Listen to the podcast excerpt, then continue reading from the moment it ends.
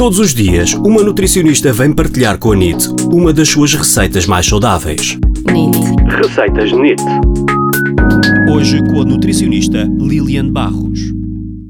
Hoje temos umas aveias douradas, preparadas de véspera.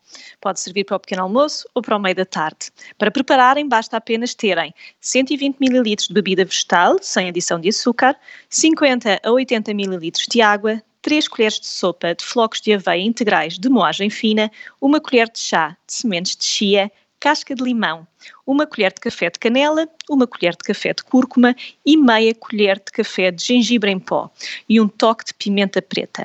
Para o topping, reservem 5 a 7 framboesas, metade de uma banana e uma colher de sopa de mix de sementes tostadas. Para preparar, é bastante simples. Basta juntar todos os ingredientes num frasco de vidro com tampa e misturar tudo muito bem. Depois, basta deixar no frigorífico durante 3 a 4 horas, ou se preferirem, da noite para o dia, e no final colocar o topping que podem uh, comer de seguida.